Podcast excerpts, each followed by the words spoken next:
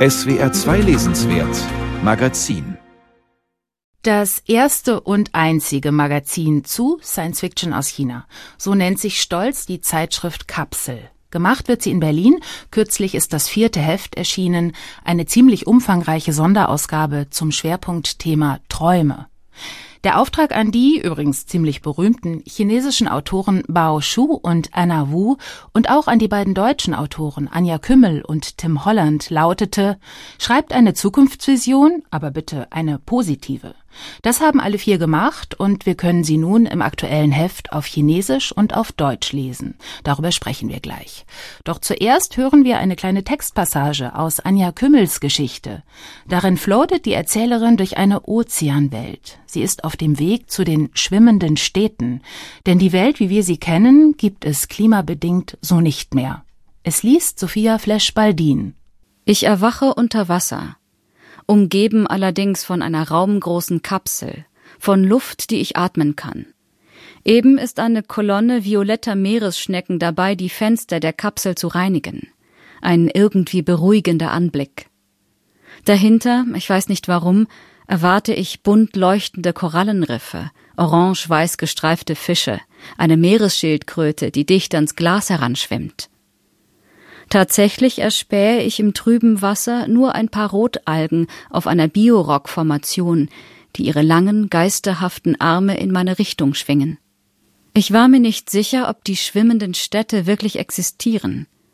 Von gigantischen Seerosen war die Rede gewesen, von Bäumen, die zu Häusern zusammenwachsen, aber auch von Pontons aus recyceltem Plastik, von Solaranlagen und ausgedehnten Algenfarmen. Wo Reichtum ist, entsteht ein Bedarf an Dienstleistungen.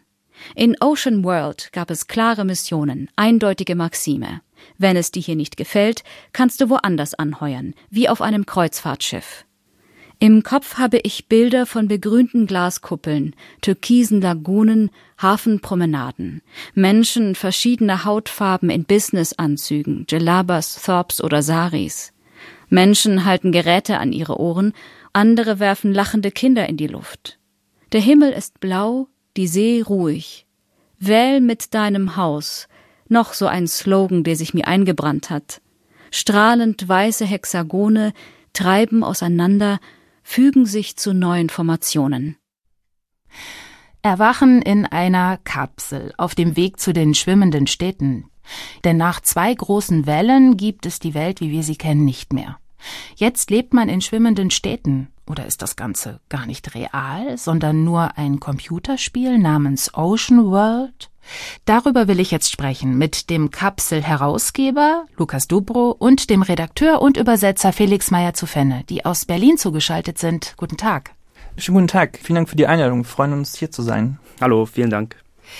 Ja, Herr Dubro, Herr Meier zu Fenne, was für einen Traum entwirft Anja Kümmel denn hier in dieser Geschichte? Worin besteht denn Ihre positive Zukunftsvision?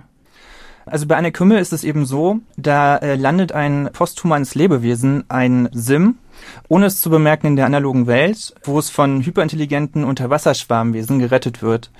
Die kommunizieren als wir und leben, äh, wie Sie es ja auch gesagt haben, in schwimmenden Städten, die eben CO2-neutral sind und aus Solaranlagen und Algenfarmen bestehen und an riesige Seerosen erinnern. Und als dritte Form gibt es da die Holobionten, die können leuchten, ihre Farben und Formen frei verändern und ja, sind durchsichtig, was sehr cool ist. Als ich das Heft las, Kapsel, hatte ich den Eindruck, dass virtuelle Welten eine große Rolle bei diesen Zukunftsvisionen der jungen, relativ jungen Autoren ja noch spielt. Also in Anna Wus Geschichte zum Beispiel bringt ein Nerd ein Computerspiel auf den Markt, um damit in der echten Welt seine Schwester zu finden. Und auch Bao Shu erzählt in seinem Text von einer virtuellen Liebesgeschichte, die eigentlich viel spannender ist als die reale Ehe des Erzählers. Also real und virtuell beeinflussen und überblenden sich da ständig eigentlich. Sind das denn ernstzunehmende Utopien oder sind es eigentlich bloß Computerfantasien? Ich glaube, in der Geschichte geht es weniger um die mögliche Realisierung der abgebildeten Technik. Die Technik ist in dieser Geschichte oder in diesen Geschichten und wie in vielen anderen Science-Fiction-Geschichten häufig immer nur ein Medium.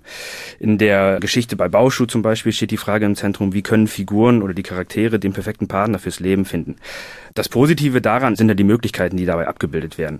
Ob es oder dass es tatsächlich in der realen Welt so weit kommt, dass wir auf einmal unser, unser Leben im Cyberspace oder in virtuellen Welten verbringen, ich glaube, das wollen die Geschichten gar nicht prophezeien. Sie haben jetzt den Namen Bao Shu schon so beiläufig genannt. Ich habe ihn auch schon genannt. Bao Shu ist ein in China sehr berühmter Autor. Er ist auch derjenige, der die Trisolaris-Trilogie von Liu Cixin weitergeschrieben hat. Das ist ja ein internationaler Bestseller gewesen und ist es eigentlich auch immer noch. Bao Shu hat den Anschlussband Botschafter der Sterne geschrieben. Der ist im März auch auf Deutsch erschienen. Also Bao Shu, das ist ein Science-Fiction-Promi. War es nicht ganz schön schwer für Sie, für Ihre Zeitschrift an den ranzukommen? Als ich vor ein paar Jahren in Peking war, lud mich Yadja, die Autorin unserer zweiten Ausgabe, zu einer Lesung ein. Bauschuh und sie sollten dort sprechen. Auf der Veranstaltung habe ich dann Bauschuh kennengelernt und nach der Veranstaltung standen wir lange da und haben uns unterhalten. Ich habe ihm ein Heft in die Hand gedrückt und er war im Grunde sofort ganz angetan. Und dann, als ich ihn für die vierte Ausgabe angefragt habe, kannte er das Magazin natürlich schon und ich musste im Grunde gar nicht mehr viel Überzeugungsarbeit leisten. Ja, der Vorteil ist natürlich, dass Ihr Heft in zwei Sprachen erscheint, ne? auf Deutsch und auf Chinesisch alle Texte, so dass ein chinesischer Autor dann auch lesen kann, was drin steht. Wie machen Sie das denn überhaupt? Also jetzt mal abgesehen von Baoshu. Wie finden Sie neue Autorinnen und Autoren in China? Ja, woher wissen Sie, was in China gerade angesagt ist und wer da die spannenden Texte schreibt? Ich bin regelmäßig in China und habe mittlerweile dort viele Kontakte und auch Freunde in Science-Fiction-Kreisen, mit denen ich immer regelmäßig spreche. Jetzt auch noch, während der Pandemie. Immer wenn ich in China bin, versuche ich so viele Leute wie möglich zu treffen und weiß immer auch schon genau, wenn auf meiner Reiseroute oder auf meinem Trip eine bestimmte Stadt steht, wen ich dort treffen kann. Und die Leute schreibe ich dann im Vorfeld an. Und ja, meistens klappt es dann auch. Wenn ich nicht vor Ort sein kann, verfolge ich, was gerade so trennt und diskutiert wird, viel in Online-Gruppen bei WeChat. Dort gibt's immer ganz viele Artikel, Berichte. Da kommt immer sehr schnell einen guten Eindruck, äh, welche Autoren gerade besonders im Fokus sind, wer gerade sehr viel besprochen und publiziert wird. Und das ist immer sehr ausschlussreich. Das äh, klingt so, als seien Sie wirklich äh, immer gut auf dem Laufenden. Bei uns in Deutschland ist es ja vor allem der Heine Verlag, der chinesische Science Fiction publiziert. Das sind äh, ziemlich dicke Bücher. Das hat Ihnen äh, offenbar nicht gereicht. Ne? Sie haben offenbar gedacht, nö, da geht noch mehr. Warum? Naja, also als wir mit der Kapsel 2015 angefangen haben, da gab es noch überhaupt gar keine Übersetzung aus dem zeitgenössischen chinesischen Science-Fiction-Kosmos. Also das hat im Endeffekt erst ein Jahr später angefangen. Liu Cixin, das war zu Weihnachten 2016 ist das erschienen, genau. Also das war auch so der Startpunkt dieser Zeitschrift, dass wir gesagt haben, es gibt viel zu wenig Science Fiction aus China ja, Science Fiction aus China, aber sie sind äh, inzwischen auch quasi international aktiv. Sie haben zum Beispiel auch einen Text von Ken Liu mit drin gehabt, äh, dem Doyen der amerikanisch-chinesischen Science Fiction. Sie hatten kürzlich mal einen Essay von Dietmar Dart dabei und im aktuellen Heft ist Anne Cotton mit dabei mit einem Essay. Ihre Zeitschrift besteht größtenteils natürlich aus fiktionalen Texten, literarischen Texten, aber eben nicht nur. Es sind auch Essays dabei, Reiseberichte, Interviews und so weiter. Ich muss sagen, ich finde das toll. Das sind äh, für mich literaturphilosophische Texte, die mir in Bezug auf Science Fiction total den Kopf öffnen. Warum ist Ihnen dieser Genremix auch wichtig? Also wir sagen, dass es nicht nur reicht, die Texte zu übersetzen, sie müssen eben auch vermittelt werden. Und das machen wir so, dass wir eben diese Texte aus China zugänglich machen, indem wir sie in der Originalsprache abdrucken, aber dann legen wir eben zugleich auch verschiedene oder ganz viele Zugänge zu ihnen. In jeder Ausgabe gibt es Illustrationen, Begleittexte wie Interviews, Leserbriefe, Essays, in dem eben Themen aus der Geschichte erklärt und diskutiert werden. Ich würde sagen, jeder kann äh, die Texte in der Kapsel lesen, genießen und verstehen. Ja, es steckt viel Herzblut drin in Ihrem Projekt. Das ist absolut spürbar. Jetzt haben Sie für das aktuelle Heft ja den Auftrag rausgegeben, eine positive Zukunftsvision zu entwerfen. Mein Eindruck ist, dass Zukunftsvisionen aktuell eigentlich immer eher düster sind. Also auch auf dem Sachbuchmarkt. Es gibt äh, jetzt gerade den Sachbuch-Bestseller Deutschland 2050, ein Blick in die Zukunft eines sehr viel wärmeren und daher ziemlich veränderten Deutschland. Also nicht angenehm. Wie ist das in der Science Fiction? Gibt es da nicht auch vor allem Dystopien? Was nicht schwierig, die Autorinnen Autorinnen und Autoren zu motivieren, auch mal eine positive Vision zu entwerfen? Bevor es mit der vierten Ausgabe losging, habe ich mit vielen Autoren gesprochen und immer sagten sie dann, ja, Utopien, ähm, eine positive Zukunftsversion das ist immer schwierig zu formulieren. Na klar, Sie haben natürlich recht. Wenn alles positiv ist und wenn wir in einer perfekten Welt leben, was soll dann dann die Geschichte vorantreiben? Was ist dann interessant? Ich glaube, Bauschuh hat dieses Problem auf brillante Art und Weise lösen können, genauso wie Anna Wu. Und beide präsentieren halt eine durchaus positive Geschichte. Allerdings ist es mittlerweile nicht mehr so, dass alles, was derzeit geschrieben wird, nur noch dystopisch ist. Also viele Geschichten, die jetzt in China erscheinen, sind positiv durchweg oder haben positive Elemente an sich. Ich denke da vor allem an Geschichten zum Beispiel von Chadja.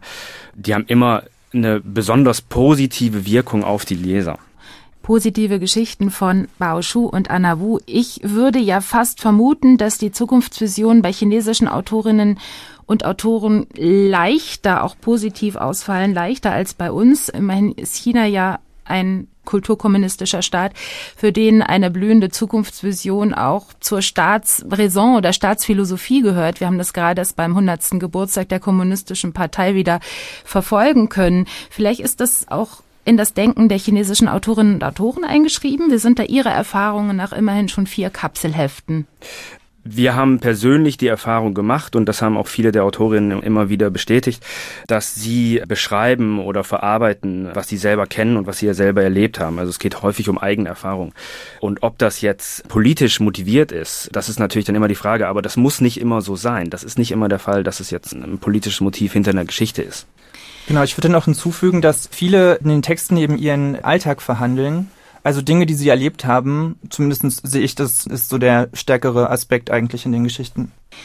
Ich finde, ähm, wenn ich das so sagen darf, die beiden Texte aus China, also inhaltlich und sprachlich relativ schlicht. Also interessanterweise viel schlichter als die beiden deutschen Beiträge. Ja, das hat mich überrascht. Ich hätte eigentlich eher die avancierteren äh, Texte aus China erwartet. Trotzdem ist es spannend zu schauen, wie Zukunftsvisionen aus einer ja doch äh, zukunftsseligen oder zukunftszugewandten Gesellschaft wie der chinesischen dann tatsächlich ausfallen. Also ich habe das doch mit großem Interesse gelesen. Was würden Sie selbst denn sagen? Warum sollte man chinesische Science Fiction und daher auch Ihre Zeitschrift Kapsel lesen? Also wir richten uns dezidiert nicht an Science-Fiction-Fans, sondern wir wollen Menschen, die noch nie einen Text aus China gelesen haben, eben für Literatur aus China begeistern. Und ich habe das ja gerade auch schon gesagt, dass die Autoren sehr viel über den Alltag schreiben und würde das einfach auch nochmal ganz klar sagen. Also wer das äh, zeitgenössische China in seiner Vielfalt sehen möchte oder darüber lesen möchte, sollte auf jeden Fall Literatur aus China lesen. Dankeschön, Lukas Dubro, Felix Meyer zu Fenne vom Kapselmagazin. Vielen Dank für das Gespräch. Vielen Dank. Vielen Dank. Vier Ausgaben der Science-Fiction-Zeitschrift Kapsel sind bereits erschienen, alle sehr aufwendig illustriert. Das nächste Heft erscheint noch im Laufe dieses Jahres, und zwar im Frühwerk Verlag. Das aktuelle Heft heißt Träume und es gibt dazu auch Hörspiele und Musik. Mehr dazu auf der Homepage der Zeitschrift kapsel-magazin.de.